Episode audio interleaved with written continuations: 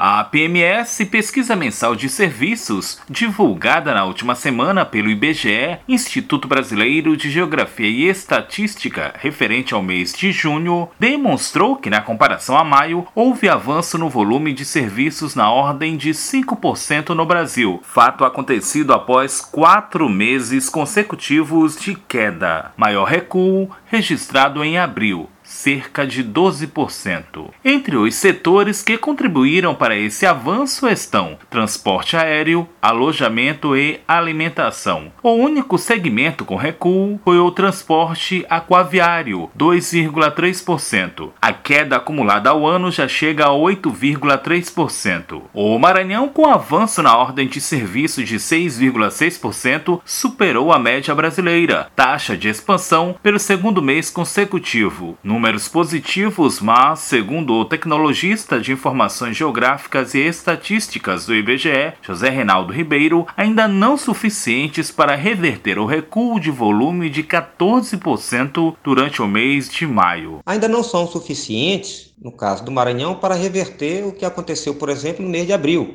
em que o volume de serviços recuou cerca de 14%. De todo modo, no mês de junho, o Maranhão teve a quarta melhor performance dentre as 27 unidades da federação. Quando comparamos os dados do Maranhão do mês de junho de 2020 com junho de 2019, o Maranhão apresenta um recuo no volume de serviço na ordem de 6,9%. Observando o primeiro semestre de 2020, esse recuo está na casa de 6,7%. O recuo em termos de Brasil neste primeiro semestre é maior do que a ocorrência para o Maranhão. No Brasil, esse recuo na casa de 8,3%. Há estados aqui no Brasil que têm perdas acumuladas é, bastante altas, como é o caso de Alagoas, que teve nesse primeiro semestre um recuo na ordem de 17,8% e a Bahia um recuo na ordem de 16,5%. Números que, de acordo com José Reinaldo Ribeiro, estão sob forte influência da pandemia do novo coronavírus. Certamente, a pandemia que começa, que chegou ao Brasil com, né, com força a partir de março,